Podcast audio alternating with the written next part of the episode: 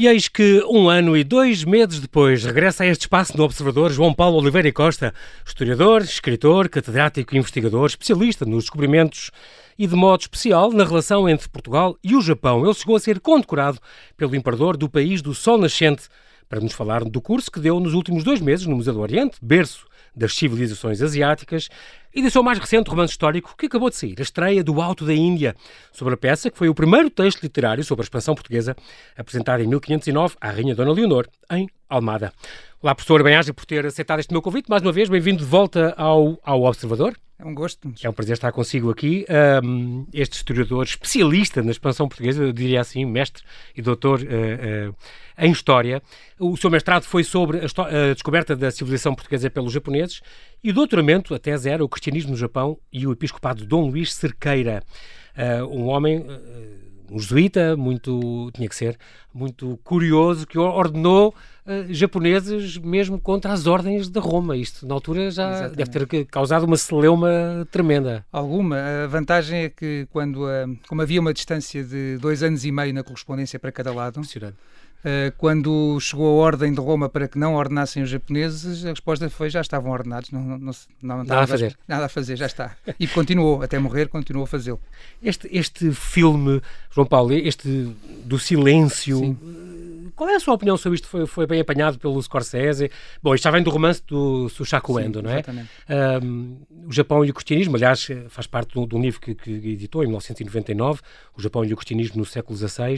Uh, este filme é bastante fiel àquilo que estudou e que investigou? O livro, é, portanto? Sim, tanto assim, tem, tem é sempre as adaptações, tem sempre adaptações cinematográficas aqui e ali nas uhum. personagens, quando, sobretudo no que se passa em Macau, mas que é um princípio só do filme. Eh, mas de resto é, o filme traduz, eh, para mim, sem grande, com bastante fidelidade, o que era, por um lado, a, a fé, a fé dos, do, do, dos campos do, do, povo japonês, os japoneses que se converteram ao cristianismo ao longo da segunda metade do século XVI e que depois permaneceram, de facto, bastante apegados ou convictos, fiéis, mesmo. fiéis, fiéis da sua fé uh, ao ponto de terem resistido uh, estoicamente, heroicamente, uh, às, às, ordens, exatamente às ordens do, do governo japonês, e por isso mesmo uns milhares foram, chegaram a ser martirizados. E isso, e tudo isso está, está explicado com bastante argúcia. Aliás, há, por exemplo, uma personagem, há uma personagem que é o agora já não lembrei o nome, o nome, dela, mas é a personagem que umas vezes é amigo deles e depois vai traindo, que é, que é a imagem da fraqueza, face, da fraqueza e da, da, fraqueza face à perseguição, à dureza da perseguição e ao mesmo tempo a fraqueza face a não querer perder a fé. É uma personagem extraordinária e os jesuítas estão muito bem retratados também, e mesmo o caso do Cristóvão Ferreira, que era o que eles iam resgatar, uhum. tudo isso está, está apresentado com, com, um, um, com uma humanidade muito grande em relação a pessoas em que inclusive se duvida ou que se põe a hipótese de terem apostatado, ou seja, uhum. renunciado à sua fé, fé. o caso do Cristóvão Cristóvão Ferreira, mas isso tudo está, está colocado foi, no patamar real. certo. Não, o que foi real, ele, ele oficialmente, sim. O, o Ferreira existiu, era um, Cristóvão Ferreira português, ou, ou, foi, um jesuíta, foi um jesuíta português que em okay. 1132, eh, quando estava no quando estava no, no, numa tortura que chamada tortura da fossa, acabou por levantar o braço, o sinal de que desistia e que admitia e que admitia abjurar publicamente Tinha que pisar a fé cristã. A, o crucifixo. Exatamente. Coisa, Só né? que uh, o que é interessante ver é que uh, no dia em que isso aconteceu, isso era o, numa altura em que os portugueses não conseguiam dar assistência ao, à cristandade japonesa, a verdade é que depois disso os, os, japoneses cristãos deixaram de resistir como resistiam ativamente e passaram a resistir passivamente. Ou seja, através do seu ato, independentemente de ele ter acreditado mesmo, ter desistido de acreditar ou só ter sido uma, uma, uma questão tática para salvar pessoas, uhum. a verdade é que desde que Cristóvão Ferreira eh, teve esse ato, a cristandade japonesa deixou de, de afrontar o poder político, continuou cristã, mas, eh, mas, mas já sem sentir que tinha que ir até à morte. E, portanto, no fundo, é. o Gustavo Ferreira, num certo sentido, evitou um banho de sangue, eh, no limite, uhum. uh, e as pessoas continuaram, as pessoas faziam aquela tal cerimónia do FUMI, do FUMIE, que iam pisar a imagem, e depois a seguir, a pessoa, e a seguir faziam um Sim. ato de contrição, discretamente, um, e mantiveram-se. Muita, mantiveram muita ajuda por, por um bem maior. É, exa exatamente, é? exatamente. Eu... Uh, uh, esta, surge também esta figura deste este língua, o Paulo Ferreira, ou o João, havia um, qualquer uma história deste português que era o tradutor. Sim, sim, sim. O, o, que era uma figura, há uma biografia extraordinária ah, dele. do João Rodrigues de Sousa. João Rodrigues de Sousa, que era o. Exato, que é o que aparece em Macau. E esse João Rodrigues de Sousa foi um dos. Não foi, foi um dos uh, portugueses uh, que soube falar japonês mais perfeitamente naquele tempo. Uhum. Um, Embora, embora uma outra personagem, para mim há uma outra personagem muito mais fascinante que é o Luís Frois, porque o Luís Frois mergulhou a fundo, além de falar japonês também fluentemente, uh, como que um, japonizou até aos limites, sem, perder, sem deixar de ser cristão, japonizou-se até aos limites do que era possível. Foi o primeiro ocidental a, a eh, fazer a acupuntura, não foi? Exatamente, também. Enquanto, enquanto o João Rodrigues era mais, era mais eh, eurocêntrico, portanto era um homem mais uh, menos adepto da, da, cultura japonesa, mas, mas são figuras são figuras extraordinárias, não é? Naquele tempo, este, naquele tempo são figuras Falou no, no Luís Freud, eu lembro que há uns anos, João Paulo, eu tinha entrevistado e nessa altura tinha-me dito eu tenho um desejo de escrever a biografia dele. Sim. E é uma coisa que ainda é um desejo, está em vias de, já reuniu muitas notas, como é que é? As notas estão reunidas em parte. Porque é uma fiz do Luís Freud, sim, é, é, fiz do Luís Freud uma das personagens importantes uh, do, da minha trilogia do Samurai Negro, até, em, até, até ele morrer, em, em 1597. Uhum. E talvez, e talvez seja ainda uma das coisas que eu. Eu tenho agora, estou agora estou, estou num outro projeto okay. científico, além da minha parte de escrita ficcional.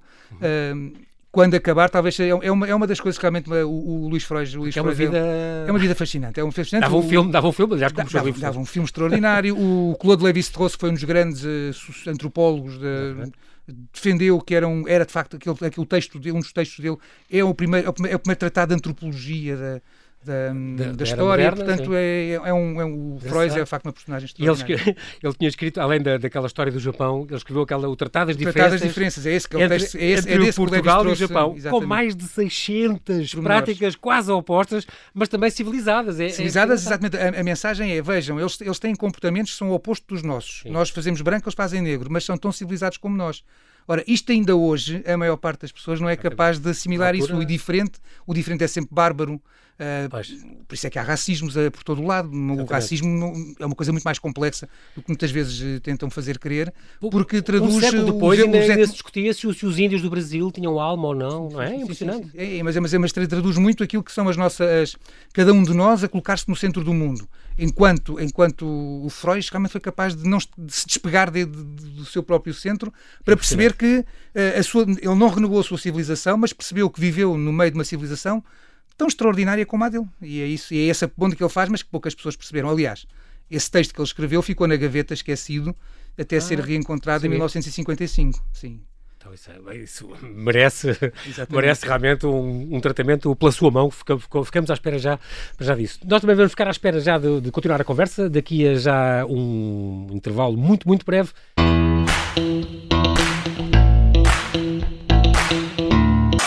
Estamos a conversar com o historiador João Paulo Oliveira Costa para nos falar do mais recente curso que deu no Museu do Oriente, o berço das civilizações asiáticas, e do seu último romance histórico que saiu há uma semana e meia, a estreia do Alto da Índia.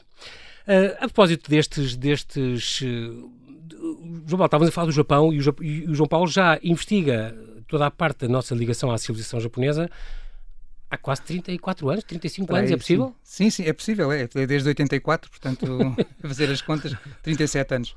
Muito bem. Há, há, em, em 2006 participou num, num, num simpósio em, em Nova Iorque sobre as artes e a experiência colonial portuguesa e abriu os trabalhos de, desse, desse uhum. simpósio, um, mostrando o que torna tão interessante o caso da arte colonial portuguesa, não só porque é eh, das mais antigas, uh, como também um, porque vem desde Ceuta, não é? Até, até, até termos entregue Macau, não é?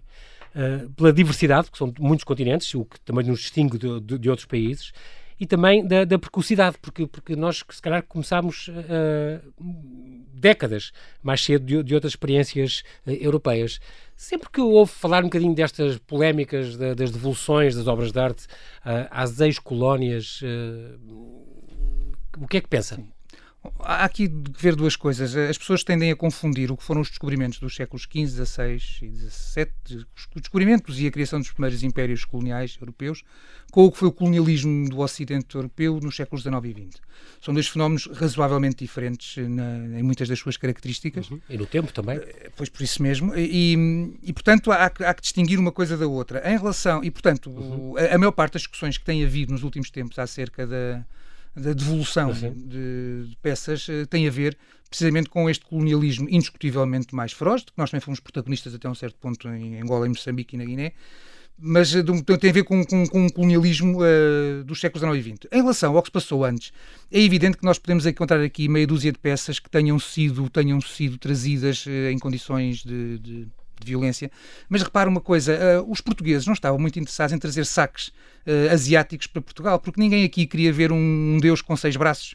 Ninguém, uh, ninguém queria ver aqui tudo o que era inspirações que eles tinham no tempo, que eram inspirações do demónio. O que nós temos nos nossos museus do tempo dos descobrimentos são peças feitas por encomenda para os portugueses encomendados pelos portugueses, desde a porcelana chinesa uh, aos marfins indo-portugueses ou aos marfins aí, africanos. Mas aí tem crucifixos e Nossos Senhores, assim, quer dizer, sim, exatamente, são coisas daqueles artistas. Sim, mas não foi roubado, não foi roubado, foi comprado. Encomendas, foi, são encomendas e foi comprado, é negócio. Boa parte, boa parte do que nós temos, ou quase tudo o que nós temos nos nossos museus, uh, decorre de, do comércio, o, nosso, o, o império que os portugueses montaram e que mantiveram durante vários séculos.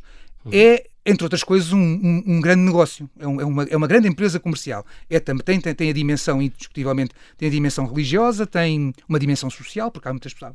É um foco de imigração também, evidentemente. Uhum. É um foco de fuga de cristãos novos que procuram no, na Ásia fugir à Inquisição uh, que os procurava aqui mais facilmente.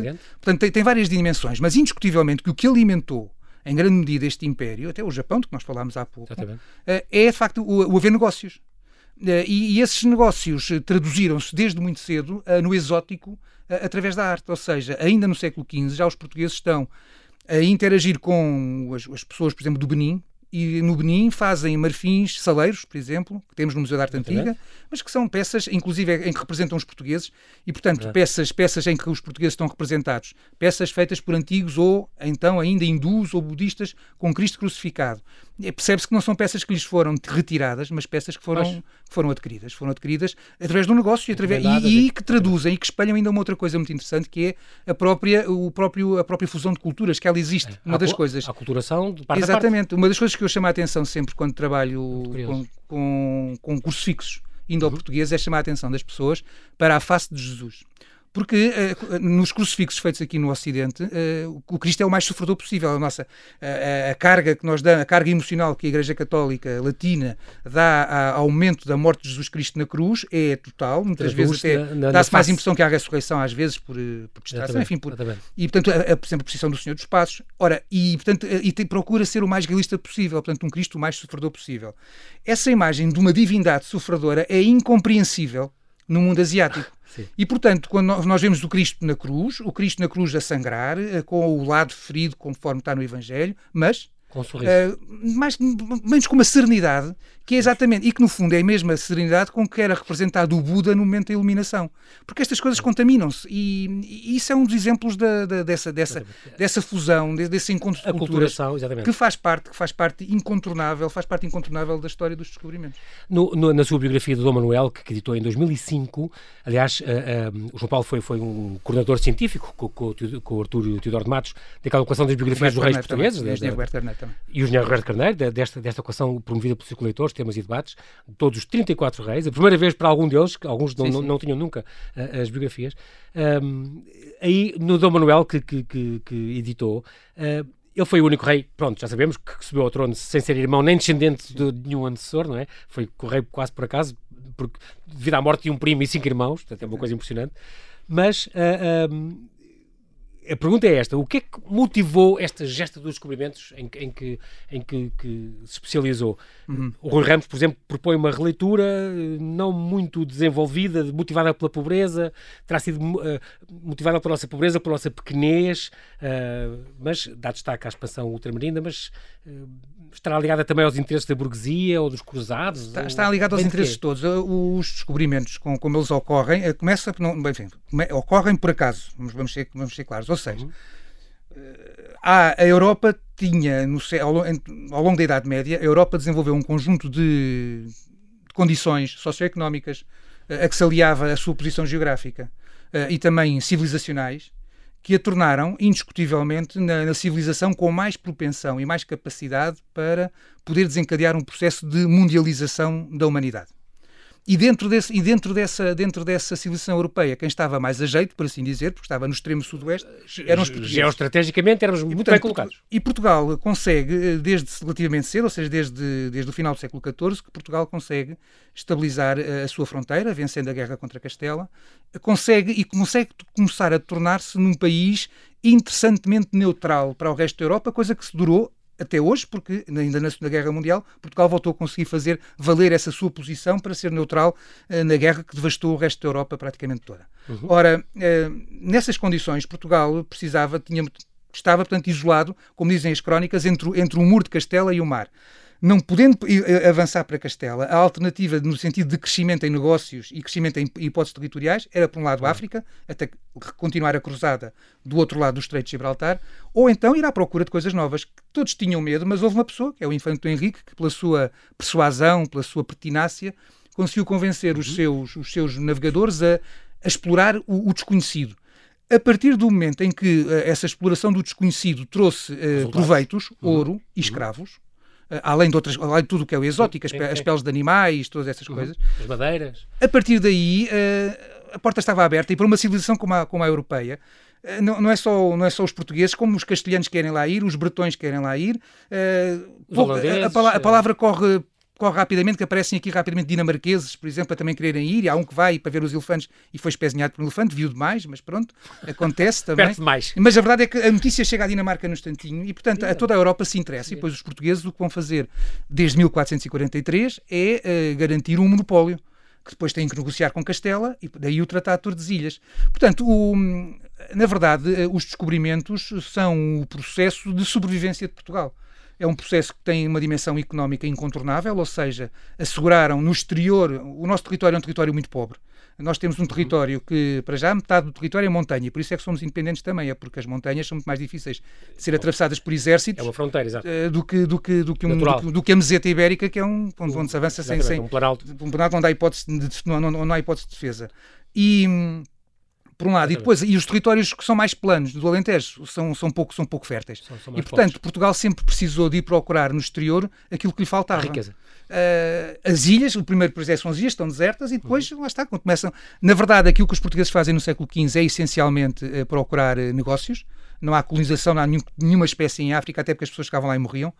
E depois, nós podemos falar verdadeiramente de um império a partir de 1502, que é quando Dom Manuel I dá ordens, portanto, há a hipótese, quando chegam à Índia das especiarias e quando são impedidos de negociar pacificamente as especiarias, porque os muçulmanos não queriam negociar com eles, havia duas hipóteses, ou vinhamos para trás, paciência, eles não querem brincar connosco, não, é? não querem negociar connosco, ou outra hipótese, é, não querem, mas a gente quer e, portanto, Exatamente. vamos... Afonso Albuquerque, ainda, ainda mais, soltem o Afonso Albuquerque. Exatamente, acontece ainda para mais que uh, o que acontece quer na África Oriental, quer na Índia, foi fácil de encontrar uh, descontentes locais com, com o status quo, com os equilíbrios, e portanto os descontentes, os descontentes são os, o, o, a coisa é muito simples de explicar. de ferro. O, o, Pedro Álvares Cabral, em 1500, está uh, bloqueado no porto de Calicut sem, sem poder, sem saber o que é que há de fazer, porque o Samurim Calicut não quer negociar com ele. Ele não conhece mais nada. Estão, a, estão a aprender e de repente aparece um navio que vem de Coxim e o rei de Coxim, as pessoas querem especiarias. Então venham cá que podemos. E não gostam de Calicut. Eu também não gosto, querem bombardeá-los. Bombardeiem que eu ajudo. E, portanto, uh, Portugal ganha rapidamente aliados, aliados militares e económicos. E, e, e, foi assim que e portanto e, e vai passar a combater e vai passar a combater sistematicamente a navegação muçulmana no Oceano Índico Mas... aí podemos começar a falar de império império que na verdade na, no século XVI até ao, até ao reinado até, ao, até à morte do Manuel I em 1521 o Império Português territorialmente o que é que é são as ilhas do Atlântico uhum. e Agô e Malaca, mais nada. Tudo o resto são bases militares em territórios aliados. Uh, ainda não há, e uma, e uma feitoria no Brasil. É isso que eu ia perguntar, feitorias eh, também... E feitorias, mas, mas, mas, mas, isso, mas isso, e depois, e duas fortalezas em África, mas que são no fundo duas feitorias fortificadas. O São Jorge da Mina, que é uma das coisas que ah, São Jorge da Mina tem a ver com a escravatura e com o colonialismo, por amor de Deus. Uh, São Jorge da Mina, então, é uma, é uma fortaleza com uma guarnição de 60 pessoas. Uh, 56 homens e 4 mulheres degradadas para todo o serviço. que não era só lavar a roupa, como imaginam. Exato. Uh, e, portanto, não se pode imaginar que uma guarnição de 60 indivíduos, mesmo que elas fossem duras e rijas e também lutassem como os homens, que é o mais normal, que é o mais certo uhum. naquele caso, porque eram degradadas, então, aquelas 60 pessoas não tinham a mínima hipótese de contrariar aquilo que os africanos desejassem. Porque o que é que fazem 60 pessoas contra uma multidão? multidão não fazem nada. E, portanto, imaginar que aquela fortaleza São Jorge da Minas está colocada à força contra os, contra os interesses africanos é um disparate é um disparate sem medida maior que a Torre dos Clérigos. Porque uh, o que acontece é que uh, os portugueses sempre negociaram nessa, nessas épocas, sempre negociaram a sua instalação. Instalação à força, insisto, nesta fase, é Goa eh, e Malaca. Eh, e mesmo em Malaca com a ajuda, mesmo em Malaca com a ajuda de algumas das comunidades locais e em Goa também com o interesse da população hindu da região contra os muçulmanos senhores da cidade. Depois é que quando começa, onde começa a haver colonização, eh, que já traduz um bocadinho daquilo que é a nossa, a nossa, a nossa experiência contemporânea, é quando, é quando se começa a conquistar o território brasileiro. Aí sim, é uma conquista indiscutível, onde, uma vez mais, de qualquer maneira, só foi possível no início, o, o que se repete para os, para os castelhanos e o que se repete depois com os ingleses e com os holandeses, o que só foi possível porque conseguimos sempre encontrar uh, indígenas nativos que se aliaram aos portugueses para combater os seus inimigos. Exatamente. E os portugueses começam por ajudá-los a combater e a vencer esses inimigos e depois muitas vezes acabaram eles também por ser vencidos. Houve também muita, aí houve muita miscigenação, ou seja, os portugueses vão só homens e portanto convivem facilmente com as mulheres locais. Uh, de, uma, de um modo geral, uh, quer em África, quer na Ásia, quer na América, uh, a sexualidade feminina era muito mais livre do que na Europa, muito menos sujeita a tabus como nós temos uhum. nossa, até hoje na nossa sexualidade enquanto pessoas ocidentais e portanto muitas vezes também imagino outras vezes com um disparates que eu ouço frequentemente é que a maior parte daquelas relações são violações eh, Imagina que é meio dúzia de gatos pingados europeus chegam a um sítio e começam a violar as mulheres todas naquele sítio sem mais nem menos. E os homens ficam, os, os nativos ficam a ver, a olhar, ah, não, isso não existiu. Isso não existiu. A, a verdade é que um, o modelo de sexualidade europeia é um modelo re, re, muito reprimido, uh, de acordo com os tabus semitas claro. impostos quer pelo Islão, quer pelo judaísmo e que depois transmitiram ao cristianismo cristianismo católico e ortodoxo também. Não vigoravam nesses países. Na, na, como não vigoravam, Áfricas, na, como não vigoravam na Roma, nem na Grécia, nem, nem entre os germanos pagãos. Portanto, é, é, um, é, um, é um processo muito, muito, muito específico, mas que não pode ser levado para os outros lados. E, portanto, a, a facilidade Sim. com que os, os portugueses se, se cruzam com as mulheres dos outros continentes resulta, eh, nós não podemos era, olhar para isso de uma maneira eurocêntrica, a pensar que as era mulheres... perfeitamente consentido, portanto. Eh, não podemos pensar que as mulheres índias, africanas ou asiáticas pensavam com as mulheres europeias porque não pensavam. Sim, Aliás, no tal, tratado, no tal tratado, qual é a primeira das 600 diferenças? Na nossa Europa, as mulheres guardam a pureza virginal. As mulheres japonesas não fazem caso disso. É, primeiro, é o primeiro logo dos 600 e tal tratados. E, portanto, é assim que, é assim que o Freixo começa a explicar a civilização japonesa. O, o, João Paulo, depois de 30 anos dedicados ao ensino, à investigação académica e à publicação de estudos e, e científicos, um, começou então com a ficção. Com a ficção pode-se relatar a, a, verdade histórica? Eu procuro, eu procuro relatar de uma maneira que chega a um público mais vasto. Nós temos consciência de que eu tenho, numa linguagem académica, falo entre os meus pares, Claro. e que numa linguagem depois de divulgação, mas, mas, sem, mas sem, ficcionar, sem ser ficcionada, atinge camadas uh, letradas uh, mais vastas, não é? Mais vastas, mas, mas apesar de tudo, só ainda apesar de tudo, numa, numa certa elite, elite intelectual, uhum. e que quando baixamos ao romance, uh, há pessoas que não têm paciência para ler um livro de história, mas têm paciência para aprender história através de, um, de uma história ficcionada. O meu compromisso com os leitores sempre é de que tudo o que lá está escrito não contraria o que eu sei.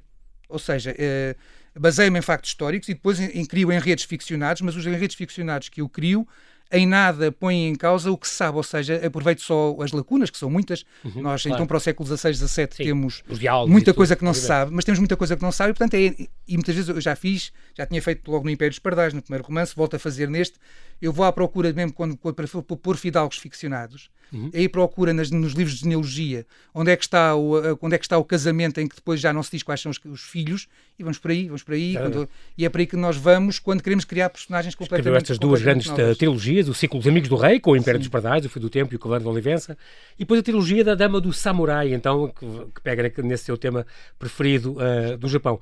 Este que acaba de sair, uh, estamos a falar agora deste, da estreia do Alto da Índia, uh, está nas bancas desde dia 8 de abril, um romance histórico, são quase 500 páginas, como sempre, como sempre, João Paulo, lê-se, é um filme autêntico. Eu fico sempre a pensar quando é que fazem um filme. Porque, porque tem muito esta linguagem cinematográfica, a gente vê as cenas a acontecer, o que é muito engraçado. Aqui, além de buscar uma série de, de personagens que cá está, que vem, que vem da, da, da de outros romances seus uhum. anteriores. Mas, por exemplo, o Gil Vicente e a Rainha Dona Leonor, claro que são reais, não é? Os outros são ficção e transitam muito de, de outros romances, até o Papagaio Eusébio vem, vem, do, vem do Império dos Pardais. Um, e, é muito engraçado porque um, um, estamos aqui a falar nesta altura, estamos a falar de, sabe-se que em 1509, em Almada, a Rainha Dona Leonor então assistiu a, este, a esta estreia. Sim, do, e é só o que sabe. É o que sabe, é a única coisa que, é sabe. Coisa que sabe. E porque em Almada havia lá um palácio real qualquer? Uh...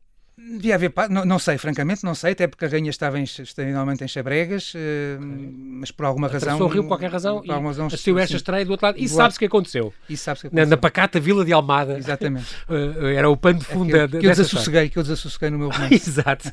Mas isto é, é muito engraçado porque uh, não só esta rainha era uma pessoa extraordinária, esta, esta irmã de Dom Manuel, viúva de Dom João II, uma coisa curiosa que também é faz parte dos seus estudos é que do Dom João II que seria um rei cheio de medo. É uma das coisas que já descreve numa das suas biografias. Pois, uh, é, é, Mas a Isabela Católica dizia que era, morreu, é grande homem. É homem. Sim, foi um grande homem, indiscutivelmente, mas ao mesmo tempo. Que assassinou uh, um homem com, à mão. Um homem que tinha guarda à porta do, que tinha guarda à porta do, do quarto, da, da Câmara, Câmara, que deve ser dos primeiros em Portugal. Portanto, tinha medo. E, tinha, tinha, era muito desconfiado. Repara, a prova é que matou, matou os Duques de Bragança e o, e o, Duque de Viseu, um, que nunca se chegaram a rebelar. Portanto, ele teoricamente antecipou-se, se é que.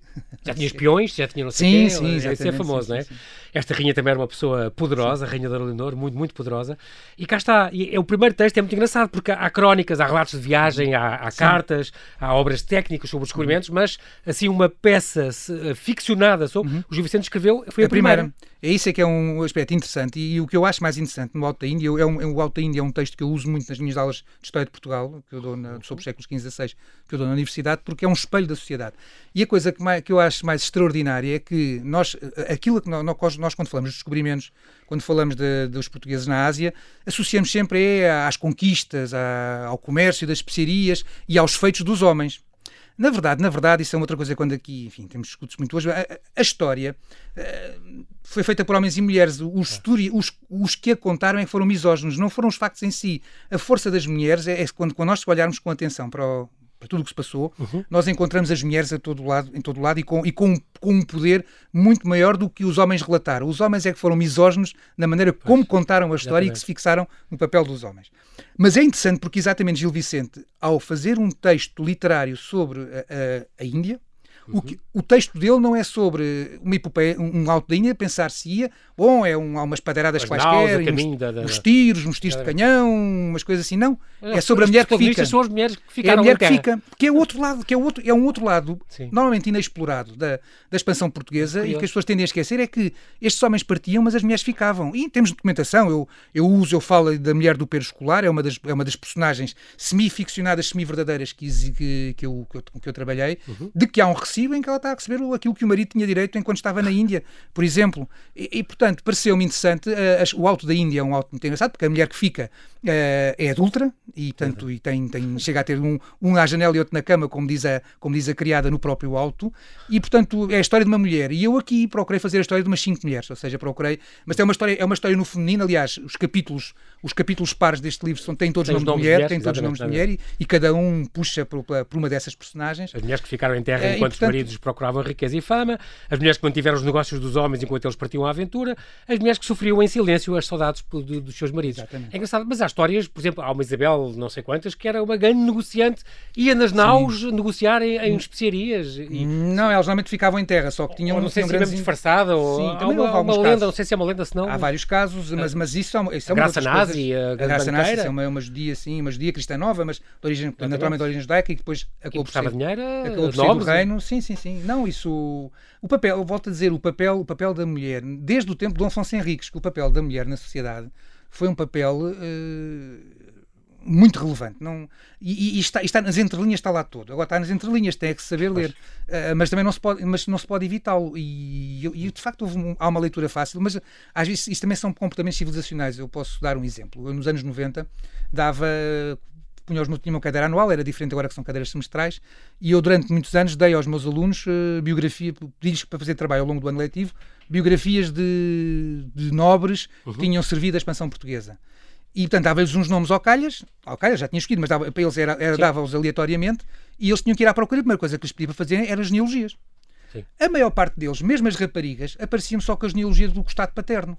E, portanto, então, e as mães? Exato. Então, e os primos, os primos do lado da mãe? Não eram ah, filhas da mãe, portanto. Mas é que, portanto, repare, isto, isto em jovens dos anos 90, exatamente. que quando tinham que fazer história, tanto, isto mais misógino que isto é difícil, exatamente, mas até exatamente. as raparigas vinham quase todos Sim. só com a genealogia paterna, do e portanto a mãe é apelido, e todos os parentes, quando, quando exatamente. A Espanha seria ao contrário.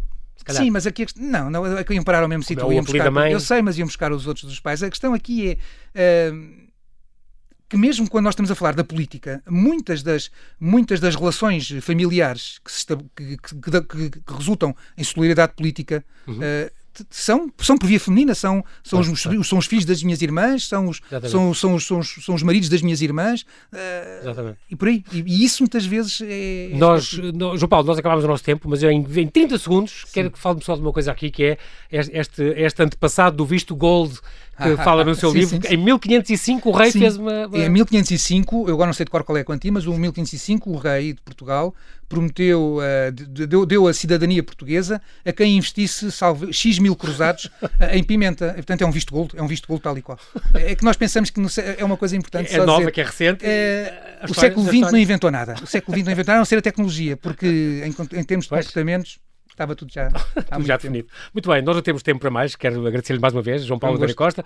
Muito obrigado pela sua disponibilidade em estar no Observador. Mas oxalá continue esta ação de divulgação dos nossos contactos com o mundo na história, numa altura em que o diálogo entre povos e culturas nunca foi tão importante. Agradeço-lhe, muito obrigado e mantenha-se seguro. Obrigado. Obrigado também.